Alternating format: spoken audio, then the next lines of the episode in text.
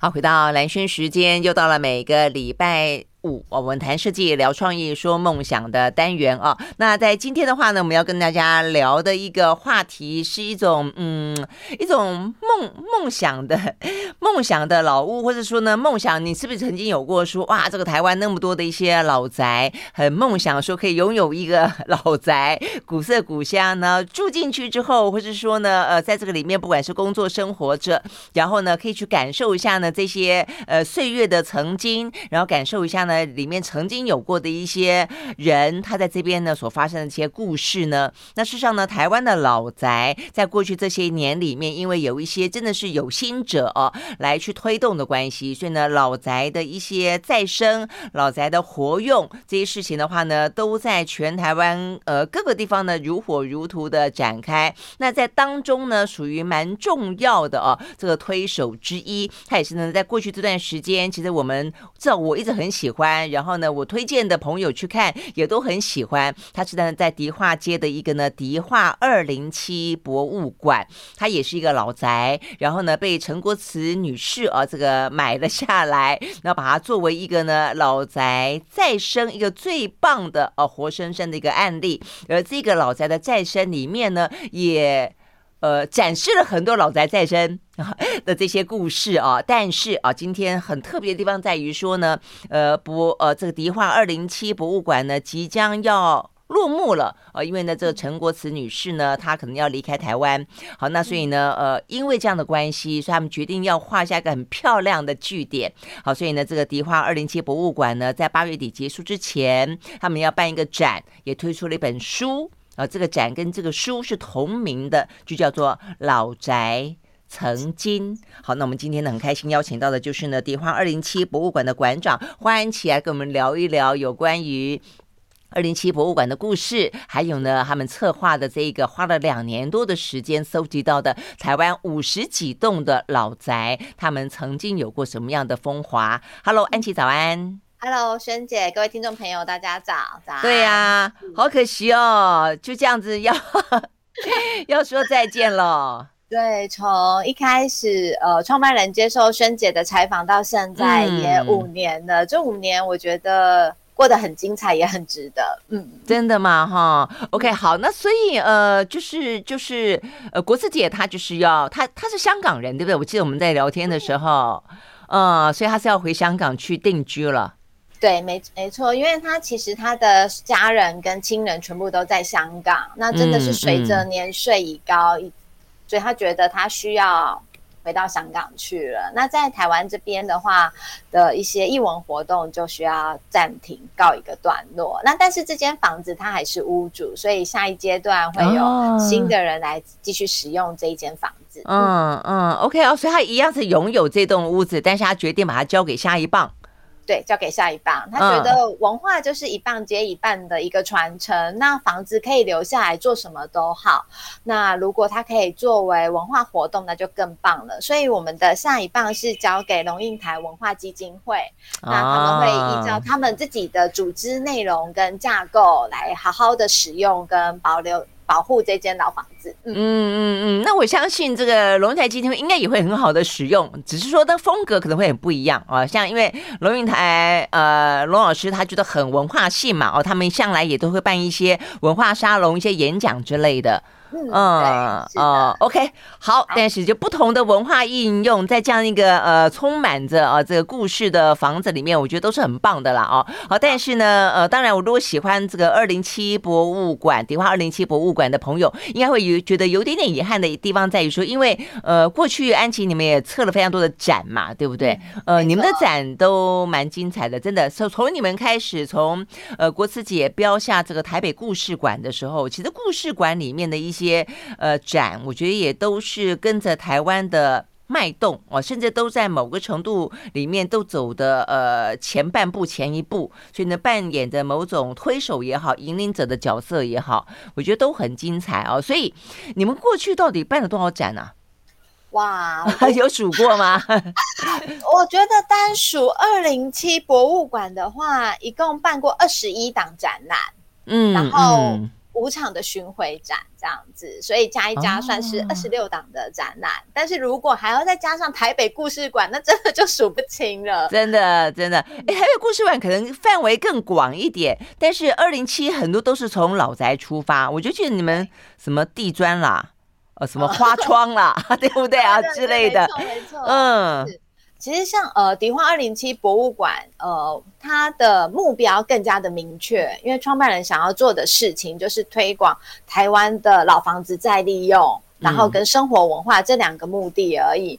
那其实说说穿了，呃，生活文化其实它回归到最后，它也希望说大家爱我们老的生活文化，也可以爱老房子，就是目的真的是只有一个，非常的单纯。嗯、所以在策展里面的内容，我们就是 focus 锁定在早期台湾的生活样貌。嗯，那所以就是像萱姐，呃，也有也有那一个呃采访过，像是我们的贾良。夏天的滋味，关于冰的展览啊，对，然后像是刚刚萱姐讲的，像我们的磨石子啊，然后门窗啊，包含通讯灯等等这一系列的展览的一个操作跟背后的目的，都会希望说，呃，来看我们这个博物馆展览的朋友，他可以更喜欢我们的台湾生活文化，那进而对于老房子有更多的情感跟想要保留它。嗯嗯，对，我觉得这都很棒。那到现在，因为也算是一个呃打算的告告别之作，谢幕展，呃、谢幕展，所以呢，感觉起来这个对于老宅的呈现就更完整了。所以你们这一次是打算用一个比较更完整的形式，所以才会结合书嘛，跟结合展览。那怎么呈现呢？呃，这次的呈现在展场里面，我们是用大量的图片来介绍台湾的这五十间老宅。那在书里面会加上文字跟细部的一个内部的呃一个内容，因为其实这一档展览也是创办人他非常想要做的一件事情。他都说他保留老房子真的非常的简单，就是经过。例如他以前台北故事馆，他就是每一天坐车经过，那他看到这个外观就觉得说，哇，这个房子真的很美，要把它留下来，或者是它是有个地标上的意义。对，我我真的没有想很多后面的历史内容等等，我只是单纯觉得它很美。嗯，所以呢，我们在展场的照片上面的选择呢，都是以老房子的外观为主。嗯，那希望呢，民众呢也可以觉得说，哇，这个房子真的很美。那之后呢，我会想要去参观，或者是如果我家附近有这样子的老房子，我们可以一起努力的把它保留下来，或是做一些什么事情这样。对啊，但是我觉得第一眼觉得很美就已经够触动了。当他当你触动了呃你自己的呃这个兴趣之后，其实你就会想要进入他的呃这个更深的深处去了解他，跟曾经发生他。我还记得那时候在聊到故事馆的时候，哎，故事馆现在其实大家经过啊、呃、这个经过美术馆附近，还是可以看到这个台北故事馆，就是呃英式的都铎式的呃这个建筑嘛，对不对？对，有一个像是树枝。是一样的，呃，咖啡色的会长在呃落黄色的墙壁上，但是我觉得很好玩的地方在于说，大家可能想象不到，他以前呢，这个卖茶叶的，他是一个迪化街的一个商人嘛，啊，对，他当初盖在这个地方是选择在基隆河畔，所以以前到他家的人实际上是搭船会经过他家，甚至呢，也就是搭了船，然后上了岸进到故事馆。嗯，我觉得这个你会开始会哦，原来早期的多想象的画面，对不对啊？是这样的生活的，原来那个地方原来是有河的，然后大家都还坐船，呃，来来往往的，就很 很好玩。是啊，所以其实，在我们这本书的主题选择上面，我们这一次的展览跟书是介绍台湾五十间的老宅。嗯，那老宅的样貌真的非常的多，就是如何选择这个宅地的时候，创办人还是回归到家这一件事情。就像刚萱姐讲的，就是哎、嗯，怎么样回家，或是怎么样到这这户人家做客。嗯、对，那他就觉得说，家是最能代表人的一个个性，跟人与人之间的温暖。那当然，选择这个家的主题，只有像刚刚萱姐讲的台北故事馆圆山别庄就会被选入，因为它就是陈朝俊的后对的家的部分。嗯、但是迪化二零七博物馆这一栋就不行，因为它一楼以前是商店，哦、二三楼是住家。那创办人就觉得说，哦、如果我们要做一个单一主题的 focus 的时候，就应该要以家为主。那像我们这种住商混合的，就被 摒除在外这样子。所以，嗯、呃，最后一档展览不会看到二零七，反而你会看到以前我们所经营的另外一栋房子——圆山别庄，也就是台北故事馆。嗯，啊，这样子，OK。所以呢，我就在想说，哎、欸，全台湾其实说实在话，老宅有这么的多，所以怎么选择五十栋老宅，应该也是很难取舍哈。所以原来是家是一个、嗯、一个考虑。对，那再来呢？还有什么别的考虑吗？再来的话，就是它的这一个使用的一个面貌，它现在的维持的状况啊，状态好不好？对，嗯、因为其实像呃，像这样这一次是书本上跟展览上呈现五十间，但我们实际上应该快跑了大概超七八七十多间，快八十间是有的。但是这些老宅，他们现在的状况可能就不是非常的好，因为创办人还是要表现美丽的那一面，让大家看到老宅会心动嘛。那如果保存的状况并没有非常好的话，就没有办法在我们的书中或者是在展场与各位相见这样子。嗯，哎，你刚才讲的保存的好，我我后来在翻着看的时候，我觉得好好神奇的是，有一栋茅屋。对，哎，那栋小茅屋上面都还是布满了一些稻草。哎，我觉得台湾其实有头家厝，就是比较，因为我们想象中的老宅都会觉得说，哦，那一定是呃某一个时期在北部、中部、南部的大户人家，然后呢，他可能留下来的也很气派，所以维护的也很好。但是没有哦，不止哦，以前其实包括呢，台湾的头家厝，我觉得也很有味道，它就不好保存，那更不用讲茅屋了。那一栋 那一栋茅屋，那栋茅屋好像是说在北部，对不对？对，在我们的深坑而已，就是在炮仔仑步道上面，在深坑乡而已。呃，可以跟大家分享一下，还有人住吗？有有有有有，太神奇了！我们去拍照的时候啊，呃，茅屋就是如果可以看到，对，我们现在在试训，这个安琪有拿这个照片给大家看，对，太可爱了。对，这个茅屋真的非常的可爱。我们去拍照的时候啊，旁边的住在里面的阿北，他还在就是洗绿竹笋，然后阿北的哥哥还在后面采茶叶，因为深坑那一边是有采茶的。哦、那呃，住在里面的这个林先生啊，他现在年纪大概差不多七十多岁。嗯、这是他们家的古厝吗？他们家的古厝。那我就很好奇，就问说。哦你住在这边 不会不方便吗？因为其实你必须要走大概二十分钟的山路，就是泥土路，才会到达这间房子。嗯、对，那我就想说，哎，这样会不会生活不便？然后，呃，住在里面的林先生就说，他小时候就住在这边，然后他年轻的时候曾经到台北市打拼工作，但他不喜欢这样子的生活，就他说他老了，他还是要回到他的老家，所以他跟他的兄嫂还有他呢，都还是住在这一个区域。哎，可是，呃，安琪，你讲刚刚是地理上面可能不方便。我在看的时候，我心里面想说，在生活上面不方便。比方说，哎，它的茅草，它那个有点像大家想象中，台湾真的比较少见到。你去想象像非洲，只是他们的挑高没有非洲那么高，非洲的有时候是那种瘦瘦长长的。那这个林先生家的是有一点点长长的，比较扁一点，但是，哎，不会漏水吗？茅草要不要换啊？他们要会旧啊，对不对？他们必须要种茅草，还要换茅草。哦、对，那其实大家都知道林先生七十多岁，年年岁已高，那所以呢，就有一群就是呃志工们，他们每一年都会号召。那当然带领者就是刘克祥老师了，对，他会带着一群志工们一起来帮他维护这一间房子的一个状况。那另外一些就是像有一些常常会去那边爬山的山友们，就是跟林先生也是有非常好的感情。如果他有一些生活所需的话，他也会托这些山友帮忙。真的、啊、太神奇了，所以等于是因为它太稀有了，然后大家都希望能够好 好的保护它，保护它，都在帮助，都在帮忙它就是了。对对对，所以会有一群志工们，他们会去帮忙定期的维护啊，然后呃帮忙翻新啊等等。那所以要重重新盖茅草嘛，就要重新去割茅草，然后重新铺茅草这样子。对，他要呃。茅茅草的种植，林先生自己好像会种，但是割啊跟晒干，然后把旧的拿下来，新的拿上去，也是一个大工程。真的，每次都会号召大概十十多人，快二三十人的一个那个浩浩荡荡的一个人马来协助做这间房子的一个维护。嗯嗯、我觉得大家对于台湾的生活文化真的是，呃。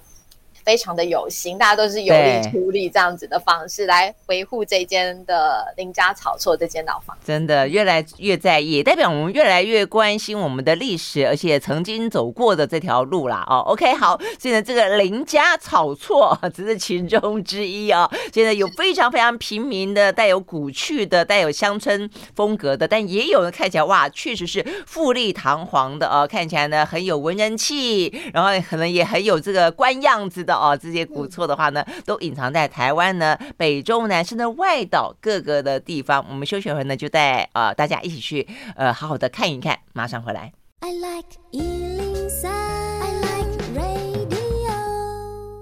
好，回到蓝轩时间，继续和线上我们视讯连线啊，所以呢，这个听众朋友的话呢，呃，也会有机会看到画面，尤其是呢，因为我们会讲到老宅，那因为呢，呃，这个嗯，迪化二零七博物馆他们也花了两年多的时间，刚才安琪也讲了，这个搜集了去走走踏了呃，这个七八十个呃老宅，所以拍回来非常非常多很漂亮的照片啊，不管是呢整体的，不管是局部的哦，其实都非常值得呢来欣赏，所以待会呢也会秀给大家看。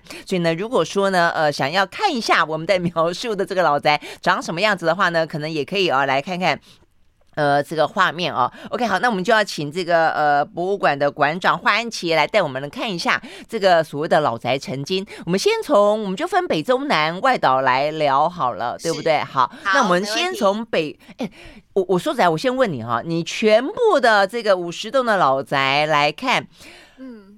哎，最华丽的，一般来讲都会想到说啊，那北部比较呃，这个首都啊，或者说台南，台南可能是当初最早开发的地方，但是有吗？有符合我们的刻板印象吗？就是最最华丽的老宅，对对对，是哪一栋啊？我觉得在我心中最华丽的老宅是在台中，哎，哦，我知道了，雾峰林家，对不对？呃，除了雾峰林家之外，还有清水的静园。哦，这样子吗？清水的静园，对，OK，皇家静园，对不对？对，还有另外一间张天基宅，张天基宅，对，他们都是在台中，那他们都是非常具有特色。那另外还有一个就是大家都知道的侨乡金门，哦，金门，金门对，对，金门它的这一个宅地真的就是哦。非常的华丽，我觉得非常华丽，词穷了。对，因为他们当年的在外面所赚的这个呃费用，然后回来光宗耀祖，所以盖的房子真的是非常的厉害。那特别是那些房子，uh、所以呃，如果在我心中最华丽的老宅的话，我觉得还是要数台中的张天基宅。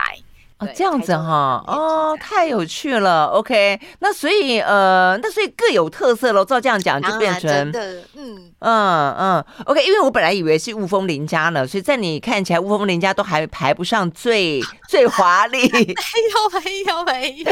哎，可是问题是在于说，对，不是？我觉得华丽是一件事，因为你说像金门，金门因为是经商，所以他的目标，他的目的是要光光宗耀祖，而且绝对不会锦衣夜行。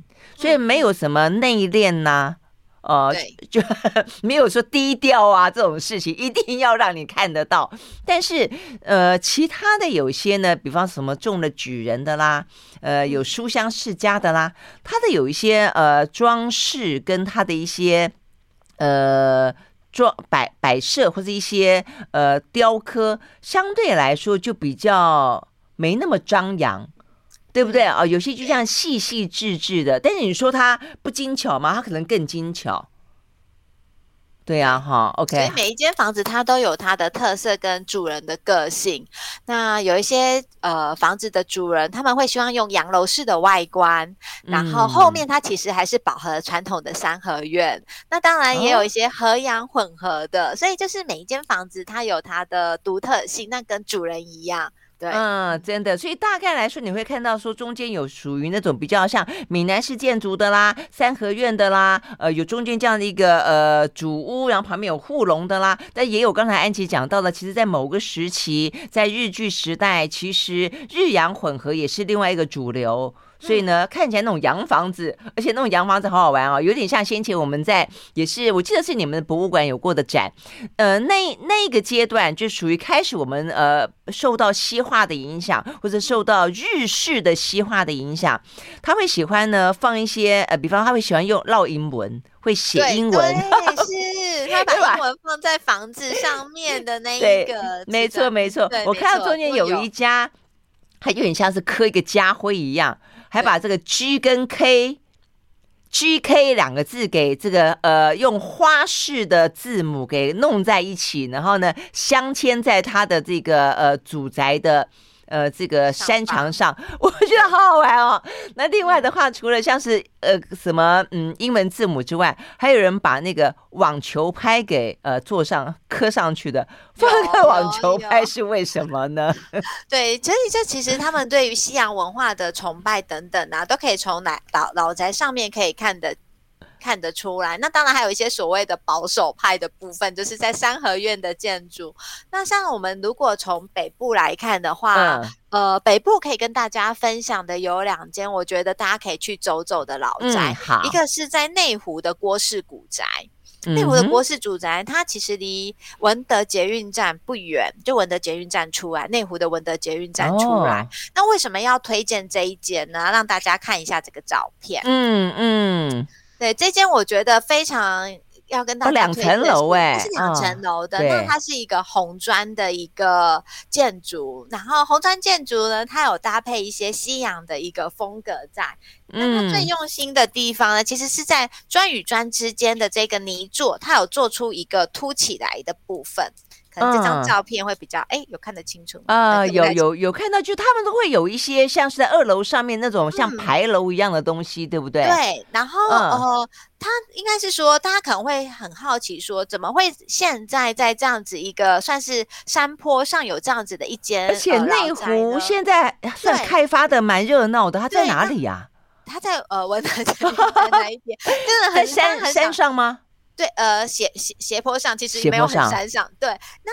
在当年，它基本上也算是一个交通要道，也算是一个非常热闹的地方。我们这边所有的老宅，在当年都是具有一些交通的地理位置的，只是随着时代的变迁，哦、这一些呃交通要道有一些变化，所以大家可能会觉得说，哎、嗯，它好像有一点偏僻。像包含像是刚刚讲的泡仔轮的这个林家古厝，其实以前是一个茶山步道，这样子要去采茶一定会经过的一个地方。哦、对，所以像这间的老宅，我就觉得，哎，大家可能。在台北不知道去哪边看漂亮的宅地的时候，就可以到内湖看看这一间，因为它也靠近山，那大家也可以就是去爬个小山啊之类的。哦、OK，哎，所以过去在交通要道，所以代表它也曾经那个地段算繁荣过，所以它在当地的话就有点像是一个蛮大的地标的感觉。对，没错，所以就是、哦、嗯，可以让大家可以去那边走走看看。那另外一个呢，在隐身在校园里面的。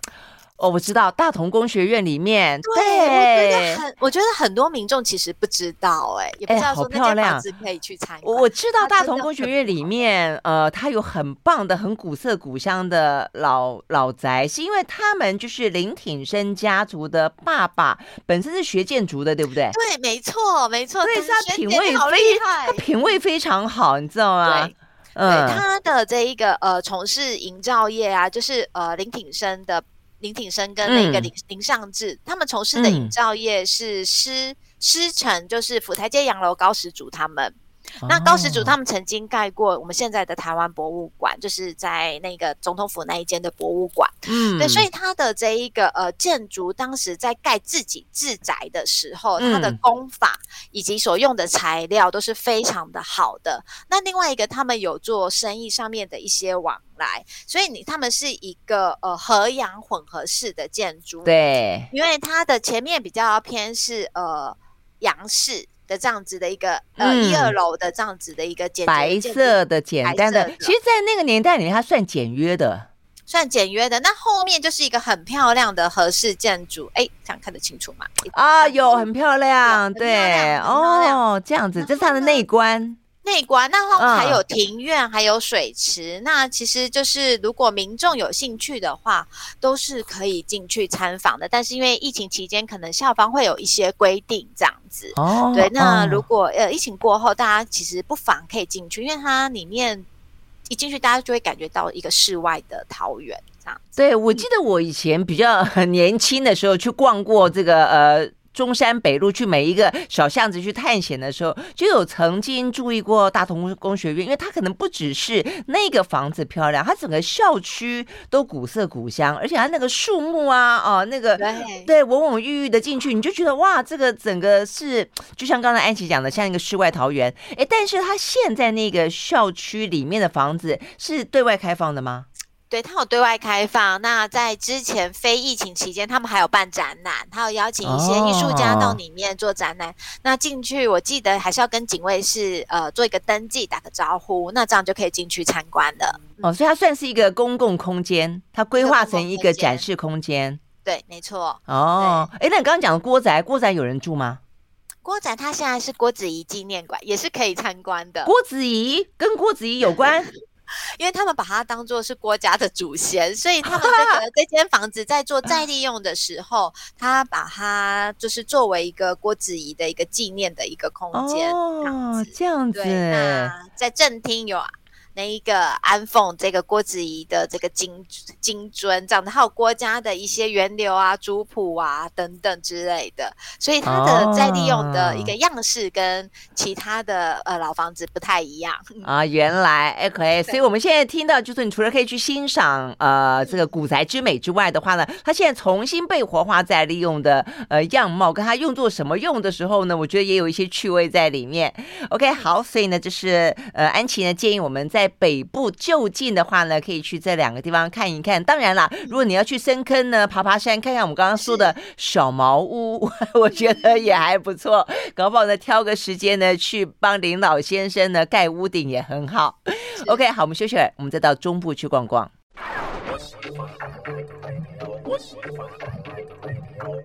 到蓝轩时间，继续和线上邀请到的迪化二零七博物馆的馆长欢琪来聊天啊，聊的是他们现在正在展，呃，这个老宅成金啊这样子的一个展览，作为他们的嗯算是封馆之作啊，也出了一本书啊，这个书呢，呃，也就是呃等于是囊瓜了我们刚刚讲到这五十个他们选出来啊，算是最漂亮，也具有一些呢象征意义啊，代表作的这些房子。OK，好，那我们呢，呃，讲。到要到中部去逛逛了，中部就一定要逛你刚才说的张天基古 宅。对，我真的是一个有一点偏心，这样子好像不是很好，可能被其他屋主打。不会，大家都还蛮熟悉雾峰林宅的啦，所以我觉得去别别的地方看看也还不错。对，我必须要呃跟大家分享后里的张天基宅，是因为他们。因为大家都知道迪化二零七博物馆很有名的是我们地上的磨石子，是就是有一些彩怀里的人生啊等等。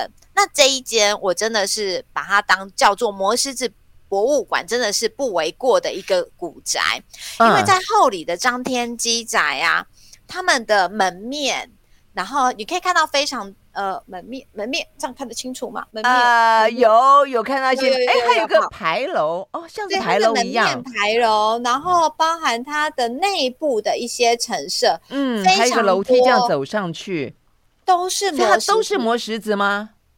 这个呃，这张我想一定要让大家看一下。哎，我我有有吗？你大家可以看到那个椅子跟那一个椅子有，椅子跟上面的洗脸盆，嗯，都是磨石子做的。哦、真的、啊，哎，他们那个是在屋外，哎，所以沿着墙的外面还放一个椅子，上面有洗脸盆。对，对我我们去参观的时候啊，张、哦、天基仔的那一个后人张先生，嗯、他就说：“安琪，你们的磨石子只有在地面上，真的没有什么，一副很逊的样子就是了。”他真的觉得我们有一点逊。然后，但是因为我们做了呃摩石子的展览嘛，对不对？所以我们在文化空间上面很多。他就说：“你知道吗？我们家啊。”连那个洗脸盆，然后我们的饭桌、餐桌、书桌、椅子都是磨石子做的。哦，真的啊？小偷来我们家，东西偷不走，他就非常的开心，跟我们分享这一件事情。偷不走，所以他们都直接是一体成型，这样打着打打造着在自己的。嗯因为你想象桌子跟椅子都是都是磨石子，它可以搬，只是非常的重，非常的重，它可以移位置，嗯、但是整个就是水泥做起来，嗯、然后外面漂亮的磨石子，然后非常的细致，所以就嗯呃这间的，因为现在他们还有后人住在里面。OK，所以如果真的大家想去看的话，可能就是要呃联络后后人，那他们在网络上面有一些相关的资讯，或者是可以透过台东、哦啊、台中文化局这一边对帮忙联系、哦，所以你可以跟他们联系说啊，可不可以去稍微参观一下，他们是可以愿意的。对，因为张先生他非常的好客，哦、然后他也觉得他们家真的很棒。的确，我觉得他是非常以他们家为荣，我有被他深深的感动到。真的，所以我觉得这样子后人的一个精神跟用心的维护，嗯、还有这间房子的建筑特色，我觉得真的是我心中的第一名。那除此之外，还有他们家的一些呃牌楼，看看，嗯，他们家的一些呃像是彩绘，西洋彩绘，嗯，不清楚吗？嗯他们的西洋彩绘方面，嗯、然后还有彩色玻璃，所以它不是只有硬体是磨石子之外，它的这一些呃小的装饰啊等等啊，也都做得很棒。那像刚刚可以看到，就是它外面是一个呃西洋式的这样子的一个类洋楼式的一个建筑，嗯、它后面是三合院。真的，哦、真的，所以我就觉得，呃，台湾的建筑的多样性啊，真的是非常值得的保留。因为台湾的文化融合，从清朝，然后一直到日治时期，然后到现在，所以就是有多元的一个文化，造就台湾这样子建筑不同的一个特性。嗯嗯，所以就是，而、呃、如果大家有机会，那真的很想要做一个深度的文化之旅的话，可以试着努力的联络看看他们，呃，张家的后代。那有机会就真的可以进去，我觉得非常的值得。嗯、那另外一间的话，一样也是在台中，一个门面非常广、非常大的一个叫做清水静园。哇哦，哎，这个真的是门面非常广。嗯，它是一排横的这样一字排开的感觉，而且它跟张天基好像都有点点，都是比较是接近日剧时代，对不对？所以他们有那种所谓的呃回廊，还有列柱，你知道吗？柱，哎，就是一根一根的柱子。对，然后因为其实中部的建筑特色，因为很热，所以他们需要有回廊遮阴。对，然后他们有一些还有花架，就是可以、哦、呃让太阳比较小一点。那清水静园这一间呢，他们呃在屋顶上面可以看到他们的天花板。嗯，的一些样式，嗯、那它做的非常的细致。那呃，这间房子是可以参观的。那一个月我印象中只有两次机会。那这两次机会呢，是要跟台中市政府文化局做一个登记的，才能进去参观。哦、对，那里面也有导览解说。哦、所以他们等于是交由市府来做保管跟维护了，是不是？对，对他们已经有交由市府的部分。啊、那另外一个，大家可以去看日治时期的老房子，有一个很有趣的重点，他们很喜欢时钟。对啊，原来就是这个，我有印象，好多时钟在这个老宅里面。我其实每每个时钟我都很认真的看他们到底在画几点，然后后来我又问那个李乾朗老师，老师又说，嗯，就是匠师他想画几点。就画几点，是不是？